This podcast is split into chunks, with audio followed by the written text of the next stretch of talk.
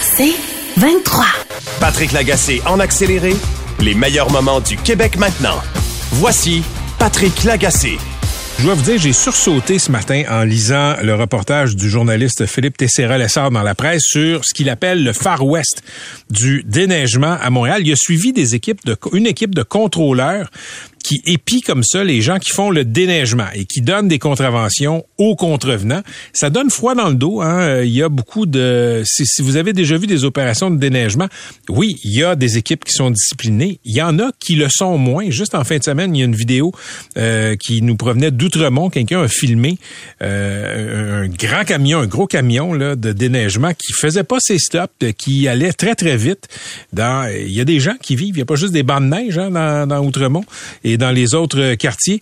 Et ce qu'on apprenait de Philippe Tessera-Lessard, c'est que le mode de rémunération des camionneurs payés au voyage de neige pourrait expliquer pourquoi on tourne les coins ronds, pourquoi on brûle des stops, pourquoi on va très vite dans nos quartiers. Philippe Sabourin est porte-parole de la ville de Montréal. Il est en studio. Monsieur Sabourin, bonjour. Oui, bonjour.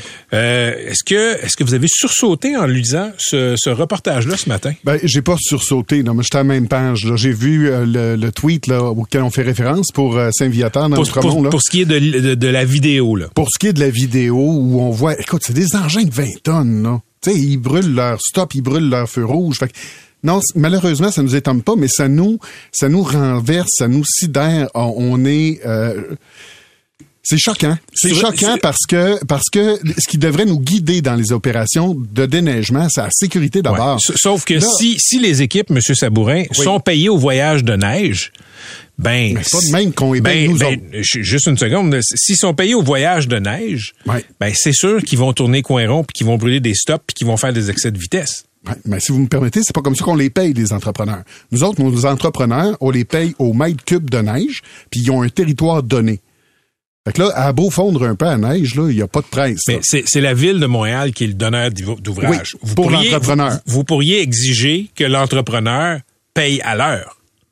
Ben, ce qu'on, le contrat qu'on a avec l'entrepreneur, c'est oui. un territoire, tu prends la neige de ce territoire-là, puis on te paye au volume, au mètre cube. Donc, Après, donc dans le contrat, M. Sabourin, il y a un incitatif à ce que, en bas, là, quand vous, vous faites les règles, oui. en bas, l'entrepreneur dise à ses gens, on le fait le plus vite possible. Non, pas par rapport à notre contrat. Par rapport au contrat que lui a avec des camionneurs artisans, peut-être, mais par rapport au contrat-ville, on paye au volume pour un territoire qui est donné. Donc, que tu prennes deux jours, trois jours, quatre jours. Pourriez-vous exiger que vos fournisseurs payent leur monde à l'heure? je ne pense pas qu'on puisse s'ingérer dans cette relation-là, mais ce qu'on ce qu'on doit exiger, c'est que personne soit se sente à l'abri du code de sécurité routière.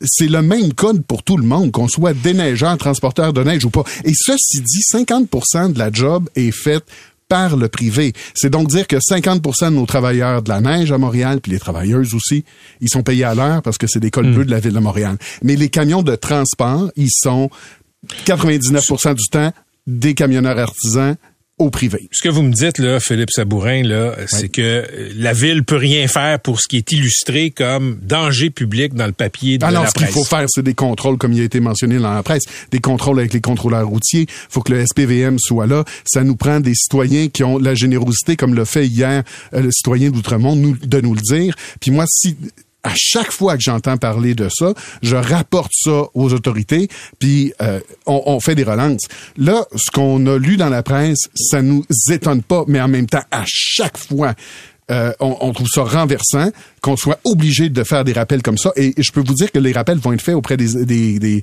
des entreprises avec qui nous, on a un contrat.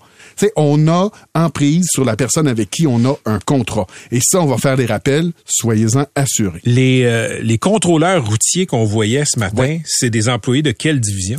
SAQ, si je me trompe pas. C'est pas, pas, la les ville. employés, c'est pas la ville. Mais y, ceux qui appliquent le code de sécurité routière, ben, ce sont eux, ultimement. Là.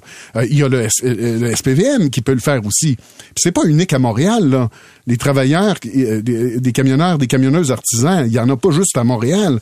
Mais il faut les sensibiliser au fait que vous n'êtes pas des pilotes de course. La priorité numéro un, c'est la sécurité. Parfait. Merci beaucoup d'être venu nous voir en studio. C'était Philippe Sabourin, porte-parole de la Ville de Montréal. Je me tourne maintenant vers l'ex-maire de l'arrondissement de Verdun, qui était notamment responsable du déneigement au comité exécutif à la Ville de Montréal. Il s'agit de Jean-François Parenteau. Monsieur Parenteau, bonjour.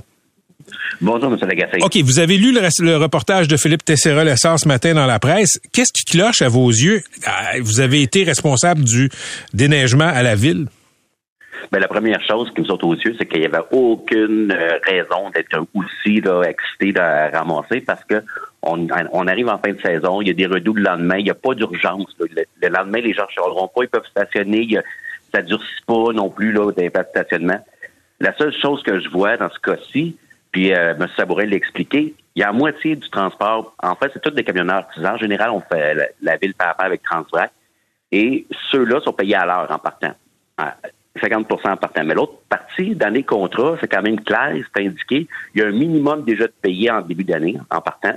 Et deuxièmement, c'est que après ça, c'est au mètre cube. Mais une fois qu'il fait le mètre cube, euh, la quantité de neige, peut-être qu'il trouvait que ça se remplissait pas assez vite parce que la neige est plus, euh, plus compactée à cause du redout. Mais il n'y avait aucune raison de voir ça. C'était effrayant. OK, ben je, lis le texte de euh, Philippe Tessera-Lessard. Le mode de rémunération des camionneurs payés au voyage. Chaque minute compte pour arriver le premier près de la souffleuse, se remplir et décharger le plus rapidement possible. Ça, là, est-ce que c'est une surprise pour vous? Non. Non, ça a toujours été comme ça. OK. les techniques une fois, que une fois que ça s'est dit, est-ce que c'est dangereux? Trouvez-vous que c'est sécuritaire d'avoir une partie de rémunération comme ça au voyage? En fait, c'est la façon de le faire le plus logiquement pour payer, dans le fond, qu'est-ce qu'on paye pour le service que la ville reçoit, par exemple. Au mètre cube, en début d'année, tout est mesuré, les camions, les boîtes. Et dans l'article, on parlait d'un camion qui débordait. Il n'y a, aucune, a aucune raison de déborder le camion parce que lui, il est payé au mètre cube, il est, oversize, ça donne rien des fois, il faut savoir aussi que là-dedans, il y, a des gens, des contrats qui sont aussi pour des femmes d'achat ou d'autres euh, personnes. Mais dans ce cas-ci, ce qui est clair là-dedans, c'est qu'il euh, il s'énervait absolument pour rien. Et les contrats donnés au voyage, ça a toujours été. Le, problème n'est pas autant là-dessus que la question de gérer aussi. Mettons en arrondissement, tes, tes, tes contremaîtres, ils doivent surveiller aussi les opérations euh, dans les arrondissements, s'assurer parce que l'entrepreneur qui, qui a un contrat avec la ville mais il s'expose aussi à des poursuites ou à être exclu des prochains appels d'offres. Et c'est là que c'est important de faire un suivi là, sur le terrain à chaque jour, à chaque opération. Là. Ça arrive souvent que des euh, entrepreneurs soient exclus des appels d'offres parce que leurs opérateurs de dénage, de, de, machinerie euh, sont imprudents? Absolument. On en a eu quelques-uns. On pavage à l'époque dans le sud-ouest qui ramassait les bandes pattes et les poteaux et toute l'équipe. Hmm. Euh, il y en a eu plusieurs qui chargeaient avec le, volume, ils chargeaient les camions en moitié plein, ils chargeaient le plein volume. Euh, on a une surveillance. On, on sait beaucoup, à la, ville, se sont beaucoup améliorés au fil des années là-dessus. Mais le problème, c'est souvent l'opération, le temps d'exécution et toutes les choses qui ramènent, exemple, le remorquage. La police a fait, euh, mettons, beaucoup d'enquêtes les dernières années dans le milieu du remorquage. Ils ont été très, très efficaces tellement qu'on a de la misère à avoir des contrats au niveau du remorquage à Montréal. C'est un enjeu, là. Mais juste pour être clair, M. Parenteau, je, le rappelle, là, vous avez été euh, maire de l'arrondissement Verdun, responsable du déneigement à la ville de Montréal. Euh, ce que vous me dites, c'est que de payer des camionneurs au voyage, c'est pas c'est pas plus dangereux que si on les payait à l'heure. En fait, il y a toute une suite. Il faut savoir que pour chaque chargement à la ville, ben, quand j'étais là, ça n'a pas changé mm. d'après moi, c'est que les camions, il y, a, tant de camions par, euh, par convoi. Allô? Ah, on a perdu euh, monsieur. Monsieur Parenteau, juste une seconde, on va reculer de 10 secondes parce qu'on vous a perdu un petit peu. Je vous ai posé la question, vous m'avez dit, je pense que ça se fait encore comme ça. Oui, absolument. C'est que les camions sont, euh, sont là. il y a un, camion, mettons un nombre, mettons 7 ou 8 camions par chargement ils vont un à Péninville, un en arrière de l'autre. Même si un camion partirait à les décharger pour revenir en fou, il peut pas aller plus vite. C'est que l'aigle, il y a une suite logique à suivre. Alors, il y a, c'est pas dans, le sens que je passe un derby. Une des raisons, justement, il y a quelques années, je me souviens, il y avait le, on avait l'application qui, qui, montrait l'avancement dans le fond du déneigement. On l'a enlevé parce que ça créait un derby, une pression sur tout le monde de dire ah, mm. arrondissement est en avant de l'autre. Là, c'était devenu hystérique. Ça, c'était dangereux. On l'a enlevé. Mais ceci dit, en ce moment, ça, c'est la nature humaine. Puis je pense que où qu'il faut surveiller beaucoup plus, c'est au niveau des contrats privés parce que c'est là que le bas blesse, parce que les, les gens font des soumissions pour avoir des contrats, puis après ça, ils veulent rentrer dans leur argent. Pensez-vous pensez-vous qu'il y a suffisamment de contrôleurs routiers là, comme l'équipe qui a suivi la presse? Il y en a chaque année. Euh, S'il y en a suffisamment, moi, je suis porté à penser qu'ils devraient être là plus souvent, évidemment, parce que les camionneurs, pour une raison que j'ignore, à l'époque, moi, je les voyais, on dirait que vu qu'ils étaient en opération, il y avait droit, ils se permettaient beaucoup de choses. Passer sur un feu rouge, les, euh, les arrêts obligatoires qu'ils faisaient pas parce qu'ils sont en opération comme s'il y avait droit ou aller dans le sens inverse sur une rue, là. Tu sais, dans le sens unique, aller dans l'autre sens. Ça, je l'ai vu aussi à maintes reprises. Moi, je, le soulevais directement aux, euh, aux directions, là, mais ça n'avait pas de sens. Là. Il faut vraiment avoir une meilleure surveillance et une meilleure vigilance auprès de ces camionneurs à ce moment-là. C'est là que le bas blesse. Merci d'avoir pris le temps. Merci d'avoir été avec nous, M. Parenteau. Bonne journée. Ça fait plaisir. Au revoir. Jean-François Parenteau, ex-maire de l'arrondissement Verdun. Vous écoutez les meilleurs moments du Québec maintenant. Texte très intéressant dans le Devoir ce matin sur une équipe interdisciplinaire du projet pilote Equinops qui va à la rencontre des personnes en détresse psychologique ou psychiatrique. Et c'est une équipe qui comprend des agents du service de police de la ville de Montréal conjointement avec le docteur Bénédictis, euh, par exemple, qui tient mordicus à parler aux gens dans le besoin chez eux. Docteur Luigi de Bénédictis, psychiatre intervenant auprès de l'équipe Equinops, est avec nous. Docteur de Bénédictis, bonjour. Oui, bonjour. Ben, D'abord, peut-être nous expliquer, c'est quoi l'équipe euh, Equinops? Alors, ben, l'équipe Equinox, en fait, ben, je pense que vous l'avez dit un peu, c'est vraiment une équipe interdisciplinaire. C'est à la fois des policiers du service de police de la ville de Montréal et des intervenants en santé mentale qui travaillent en première ligne. Spécifiquement, pour l'instant, c'est au CIUS de l'Est de l'île de hmm. Montréal. Et euh, étant donné que je suis aussi psychiatre dans un des CLSC du CIUS de l'Est, euh, je participe aussi à l'occasion à certaines visites qui se font justement à domicile auprès des patients qui ont des, euh, des psychopathologies peut-être un peu plus un peu plus sévères ou qui vont requérir vraiment un niveau de service un, petit peu plus important. Pourquoi la police est là? En fait, c'est parce que c'est d'abord et avant tout des personnes qui ont contacté pour toutes sortes de raisons qui ont contacté les, les, euh, le service de police de la ville de Montréal. Et après une intervention policière, après l'intervention policière, les policiers donc ont constaté que soit la personne qui avait appelé ou des personnes, euh, des personnes proches avaient possiblement une souffrance psychique, des problèmes de santé mentale, et il y a une première référence donc qui a été faite au service de première ligne, des services en santé mentale de première ligne. Là, il y a eu une première évaluation qui a été faite généralement par un infirmier, mais aussi des fois par d'autres professionnels qui travaillent en première ligne.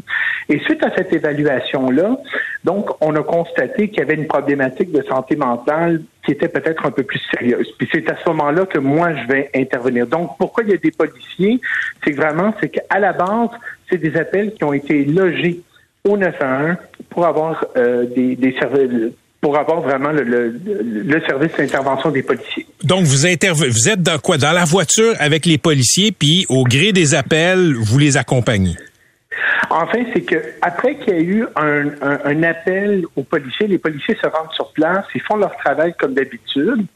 Ensuite, si, on, si les policiers, une fois qu'ils sont sur place, ils constatent qu'il y a une problématique ou potentiellement une problématique de santé mentale, il y a, si vous voulez, une espèce de fast track dans les services de première ligne. C'est juste qu'au lieu de juste demander, par exemple, à la personne d'aller chercher des services ou de raccompagner la personne, par exemple, dans un service d'urgence, hmm. on va dire à la personne, gardez, quelqu'un du CLSC va vous contacter.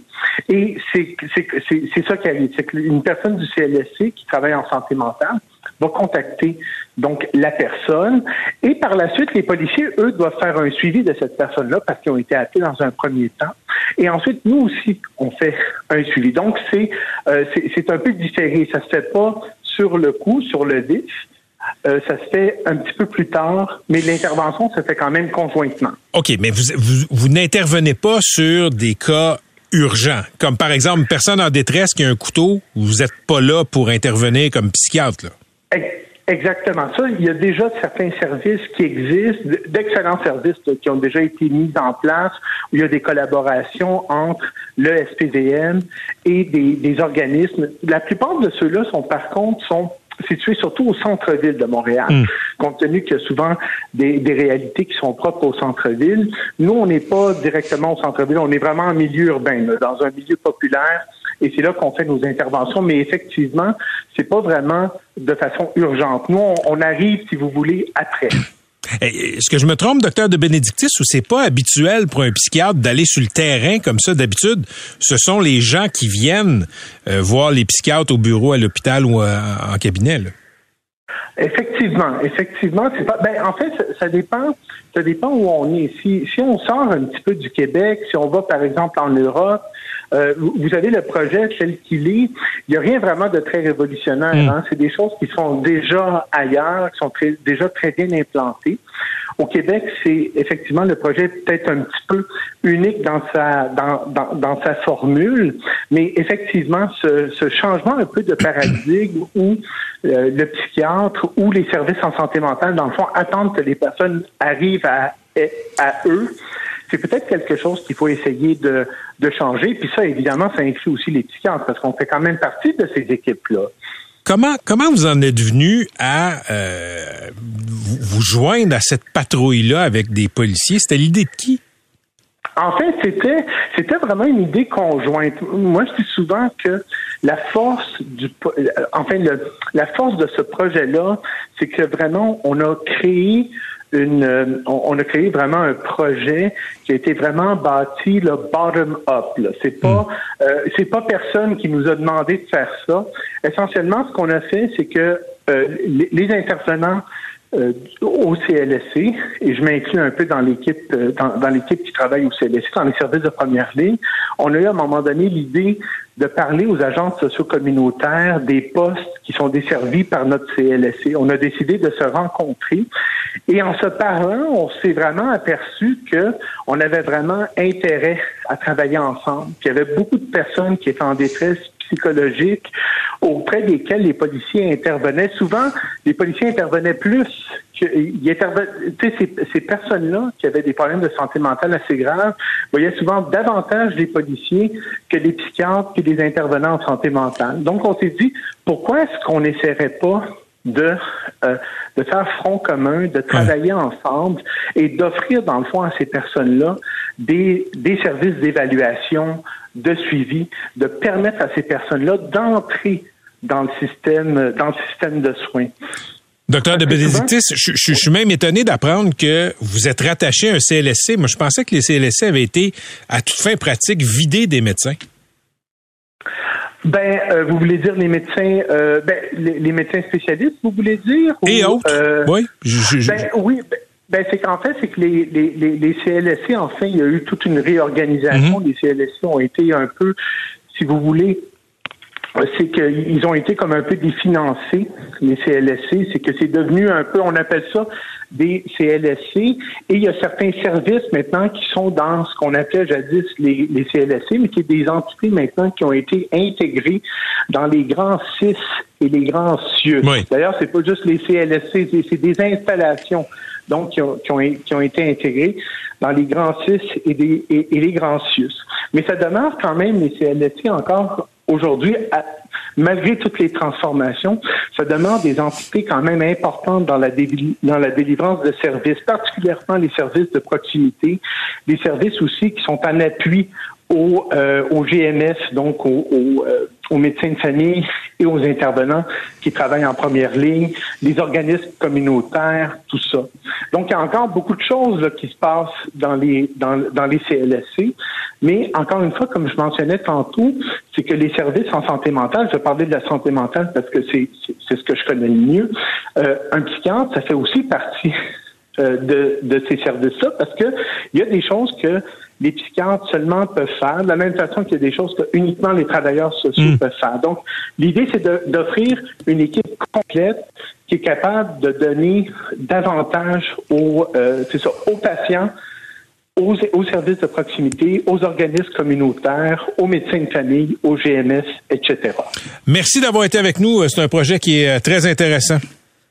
Ça m'a fait plaisir. Merci à vous. Salut, bonne soirée. C'était Dr Luigi de Benedictis, euh, psychiatre intervenant auprès de l'équipe multidisciplinaire Equinops. Euh, on a des travailleurs sociaux, on a des policiers et aussi un médecin dans cette équipe-là. On s'occupe de gens qui ont pas nécessairement des problèmes qui doivent être réglés par la police, par la justice, mais peut-être plus par des équipes, justement, de gens qui sont dans le socio, communautaire et médical. Vous voulez plus de balado C23? Rendez-vous dans la section balado du 985fm.ca ou dans l'application Cogeco Média. Tous nos balados sont aussi disponibles sur Apple et Spotify. Patrick Lagacé en accéléré, les meilleurs moments du Québec maintenant. Voici Patrick Lagacé. OK, on connaît tous le UFC, qui est la ligue d'arts martiaux mix, très populaire. Ça, ça, ça, a explosé en popularité depuis 10-15 ans. Mm. Euh, et le patron de la UFC veut lancer, vient de lancer une nouvelle ligue pour le moins inusitée à l'exprat. C'est la Power Slap League. C'est un concours de gifs, dans le fond. Oui, c'est pas mal l'affaire la plus barbare que j'ai vue à la télévision de ma vie. J'ai pas vu Catherine dans la dernière heure, mais non, c'est vraiment quelque chose. C'est petite bière des claques. Alors, je vais vous expliquer le concept et ce que je vous raconte, ça joue sur un vrai poste de TV, TBS, qui est un poste plutôt sérieux, un genre de nouveau, un petit peu comme américain. Là, il diffuse des matchs de baseball, là, juste vous donner euh, un petit peu de perspective. Alors, ça s'appelle Power Slap. C'est un tournoi qui dure huit épisodes avec une grande finale qui est en direct, celle-là deux personnes s'affrontent une en face de l'autre et la seule règle c'est que euh, les gens doivent encaisser des claques et ne pas réagir. Donc sans se protéger, sans tourner le visage, rien. Rien. T'as même pas le droit de bouger l'épaule une fois que tu reçois le coup. Alors ça, peut pas être un coup de poing, c'est vraiment une claque. C'est une claque puis oui parce que en fait euh, OK, il y a deux règles. La deuxième règle c'est que toute ta main doit frapper la joue de l'autre personne. complètement. Mais mais ouverte complètement. Alors comment ça fonctionne? Euh, ça commence avec euh, un pile face. Et la personne qui gagne a l'honneur de donner la première claque. Et elle a 30 secondes pour s'exécuter donne la claque et l'autre personne, si elle n'a pas de commotion cérébrale et ne s'effondre pas immédiatement, ce qui est plutôt rare, je dois dire, a 30 secondes pour répliquer et donner sa claque comme ça. Alors, en moyenne, ils se rendent pas au bout, parce qu'ils appellent ça des rounds. D'habitude, ils se rendent pas au bout du round. Est-ce que c'est uniquement masculin, ce sport-là? Non, c'est féminin. Non, le non, font non. Aussi? Oui, alors il y a aussi des femmes et euh, je pourrais même être très méchant et dire que le, en fait, le monsieur à l'origine de ça, Dana White, qui est le boss du UFC, a aussi giflé sa femme, genre juste avant le début du premier épisode, dans, euh, dans un voyage au Mexique, ce qui a retardé la diffusion du premier épisode. Tout est dans tout. Alors, euh, non, donc le but, c'est de frapper l'autre et euh, de, lui faire une commotion cérébrale. Alors, c'est extrêmement critiqué aux États-Unis, tout ce qui est euh, neuro quelque chose. oui, puis, puis, dans quelques instants, on va parler avec Louis de Beaumont, qui est neuropsychologue, un spécialiste des commotions cérébrales. Mais Alex, comment ça se fait qu'il y a des autorités réglementaires qui encadrent les ben, sports de combat? Comment ça se fait que c'est permis? En fait, c'est incroyable que ça ait été permis. Ça a été permis dans un État, le Nevada, donc qui est un État dans lequel il y a déjà beaucoup de boxe. C'est un État beaucoup plus laxe que d'autres États. Parce qu'il faut comprendre une chose. Hein.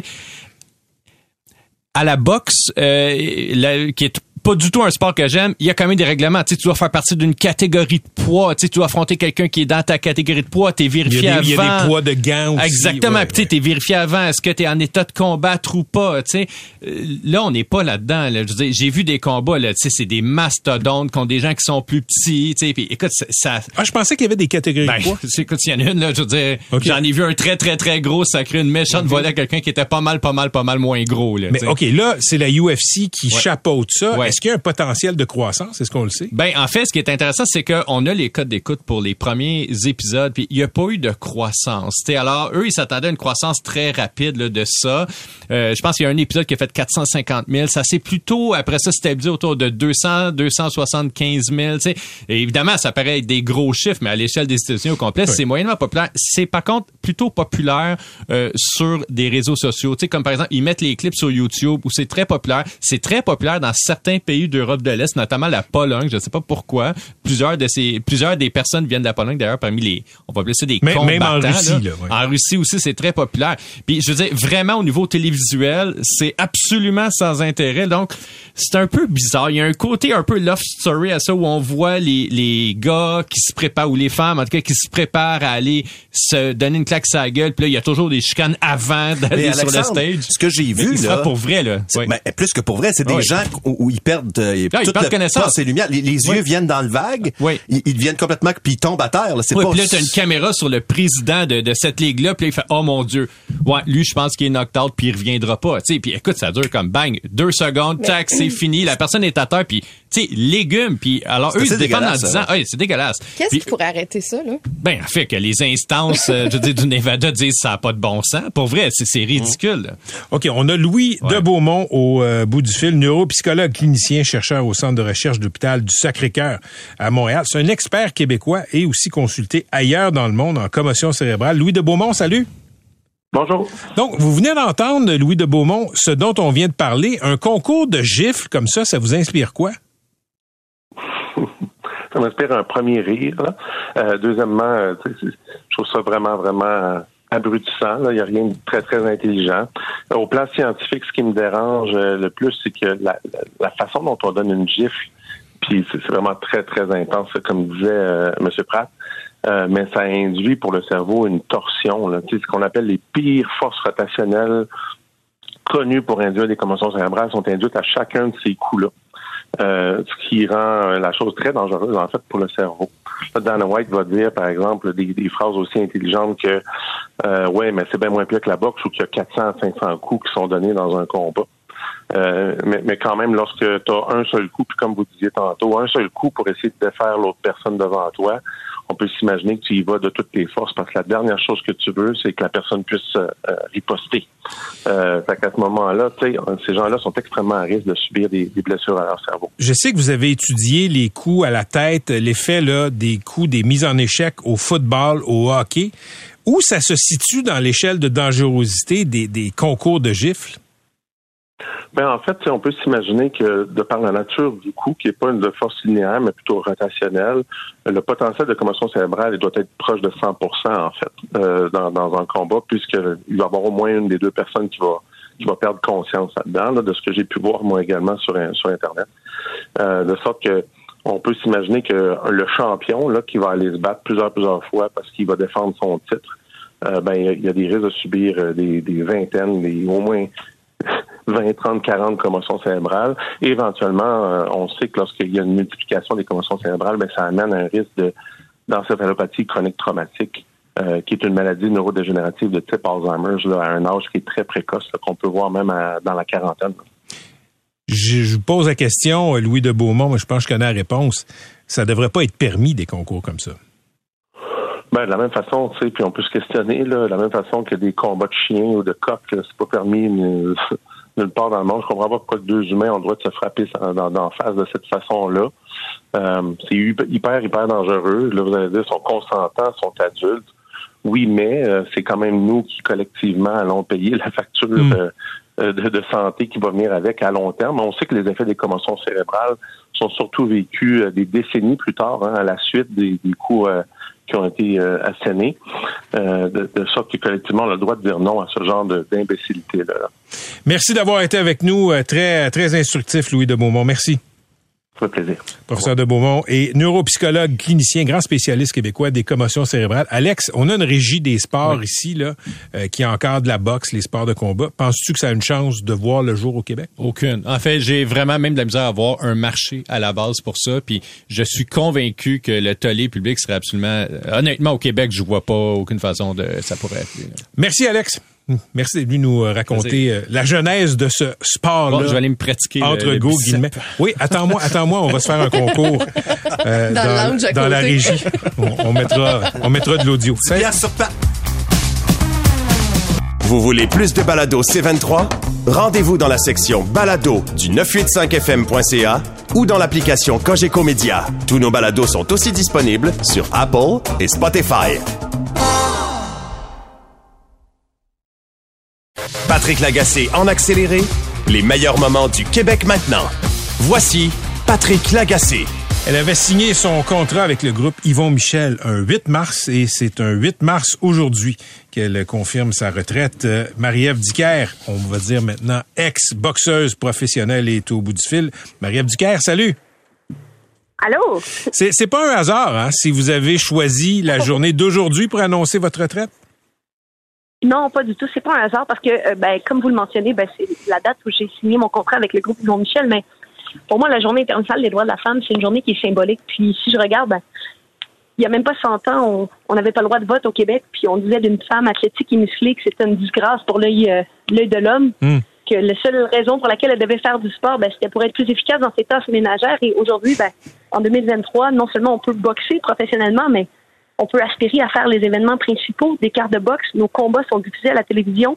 Il y avait une armée de journalistes qui couvraient ce fait marquant aujourd'hui-là de ma carrière pour informer les gens. Donc, moi, je suis fière, puis je suis surtout très privilégiée de vivre dans cette ère-là, cette ère de changement, où on accorde cette place-là aux femmes, où on leur donne le goût de rêver. Puis moi, c'était ce que je voulais mettre en lumière, tout le chemin parcouru au fil des années.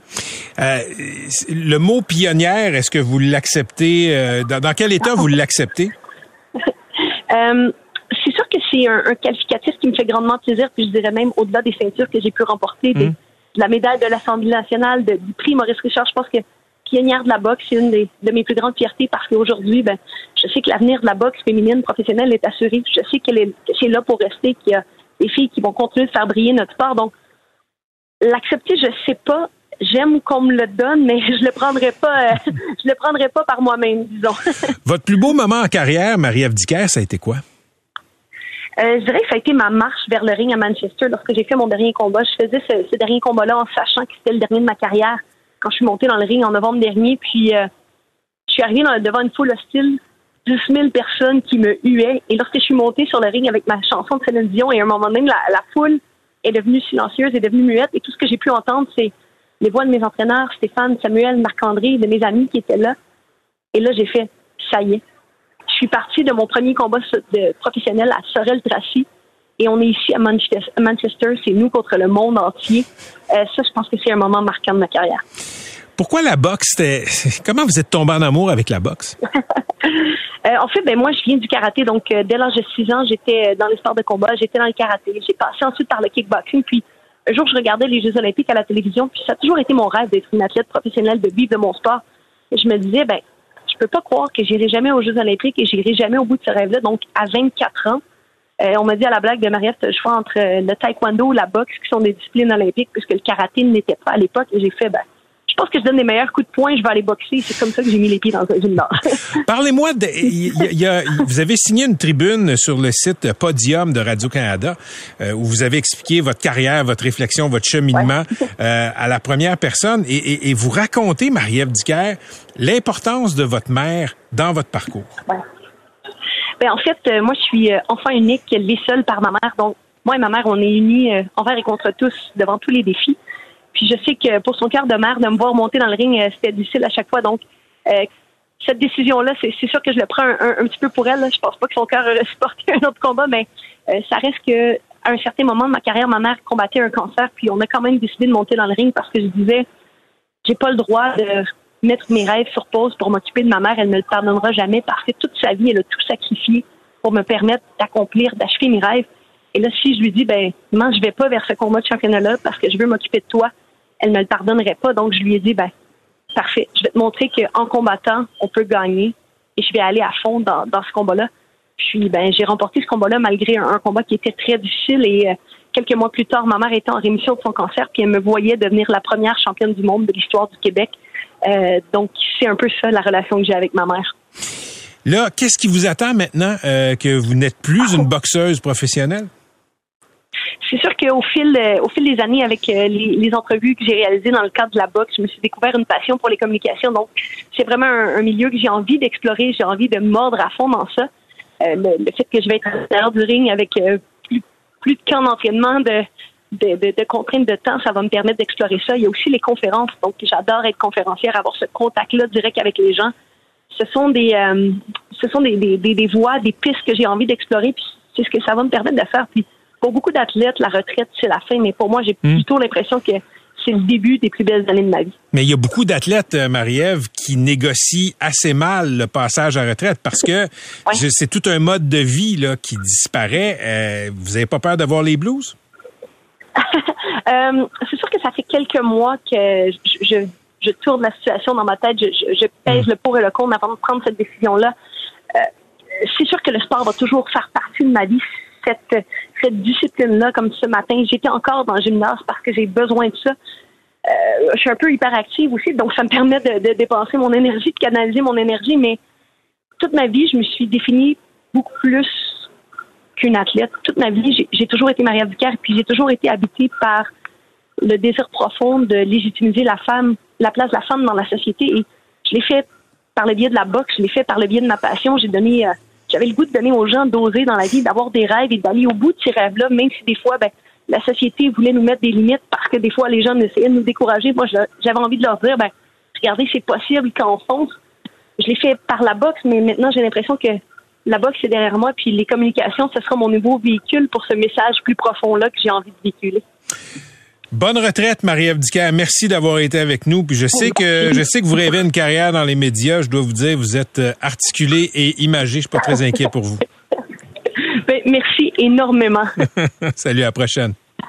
Au revoir. Vous écoutez les meilleurs moments du Québec maintenant. On a tous vu et on a tous euh, éprouvé, nous un certain sentiment de découragement en voyant ce qui se passe à la Société de l'assurance automobile, automobile du Québec. Une informatisation des dossiers qui a été mal planifiée et mal mise en œuvre. On voit ce que ça donne. C'est le bordel complet. On va aller voir ce qui se fait ailleurs. Patrick Derry est analyste de politique publique et rédacteur adjoint au magazine Options Politique. Salut Patrick. Salut, monsieur. Donc, écoute, au Québec, on renouvelle notre permis chaque année. Donc, euh, ça fait beaucoup de gens qui doivent euh, euh, se frotter à la Société de l'assurance automobile du Québec. Ailleurs au Canada, on renouvelle les permis au combien d'années? Ah ouais, c'est un petit peu différent. Là. Hier, hier c'est quelqu'un qui m'a mis la piste là-dessus là, parce que je, je faisais, j'observais que c'est un- c'est une taxe, le permis, dans le fond. C'est une façon d'aller prélever des revenus. Puis c'est pas quelque chose qui est super optimal parce que, tu sais, exemple, une taxe kilométrique euh, serait beaucoup plus appropriée si ce qu'on veut, c'est l'utilisation des routes. Puis évidemment, si c'est l'essence, c'est c'est autre chose. Mais là, quelqu'un disait, hey, en Ontario, en passant, c'est cinq ans. Ah ouais?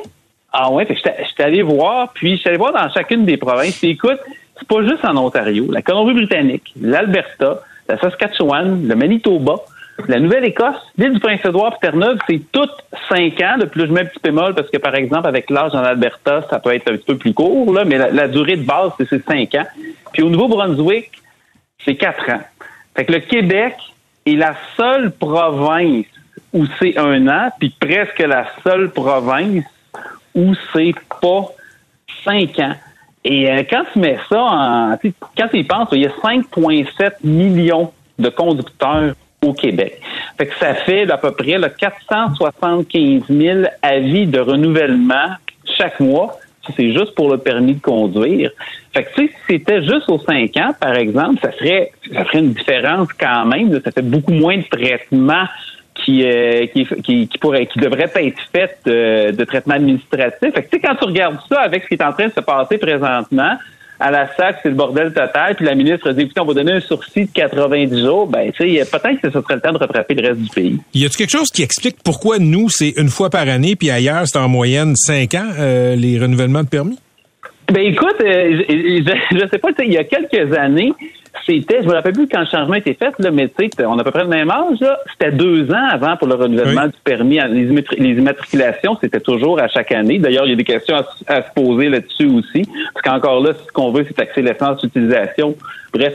Mais ils ont passé ça à chaque année. Fait que nous, à place d'aller dans le sens de l'allègement pour dire, écoutez, euh, c'est pas quelque chose qui change super souvent, là, en tout cas avant un certain âge, la capacité de conduire, ben, on a raccourci le délai pour le permis de conduire plutôt que l'allong- l'allonger. Écoute, moi, j'ai pas creusé ça là, pour savoir les raisons. là. Pense- c'est, sûr que ça, ça, ça fait un, petit, un, peu petit- un plus petit montant par année si tu le fais à chaque année.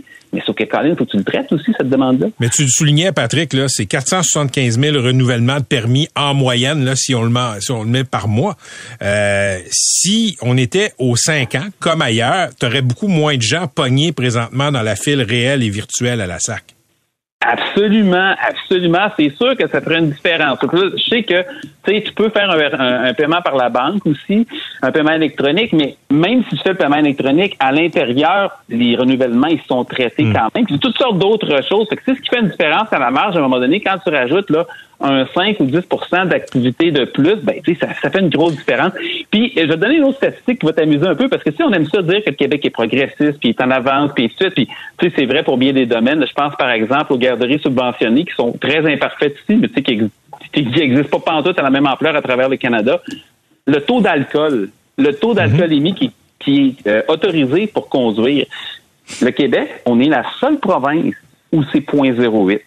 Dans toutes les autres provinces, c'est 0.05. Même la Saskatchewan, c'est 0.04. Fait que C'est encore un autre domaine, tu sais, où on se distingue un petit peu dans le mauvais sens. Il n'y a pas vraiment de raison pour ça. Il y a peut-être une espèce de résistance au changement, ou en tout cas, c'est tellement compliqué de changer des fois des choses ici que on reste sur des vieilles règles un petit peu plus Patrick, longtemps. je, vais le préciser avant que ma boîte euh, euh, de courriel et de, de SMS se remplisse là, au 98 985. C'est-à-dire que le code criminel dit en haut de 0.08, tu peux être, ben, tu, tu tombes dans le domaine criminel. Mais les provinces, excepté le Québec, ont des mesures administratives à partir de 0.04, 0.05, suspension du permis, euh, saisie de la voiture, etc. Là. Oui, puis c'est, absolument facile à changer. Effectivement, c'est le gouvernement provincial qui peut faire ça. Moi, je me, je me rappelle d'avoir entendu une ancienne euh, politicienne que je nommerai pas, mais qui me disait Ah, c'est difficile politiquement de le faire. Des crimes.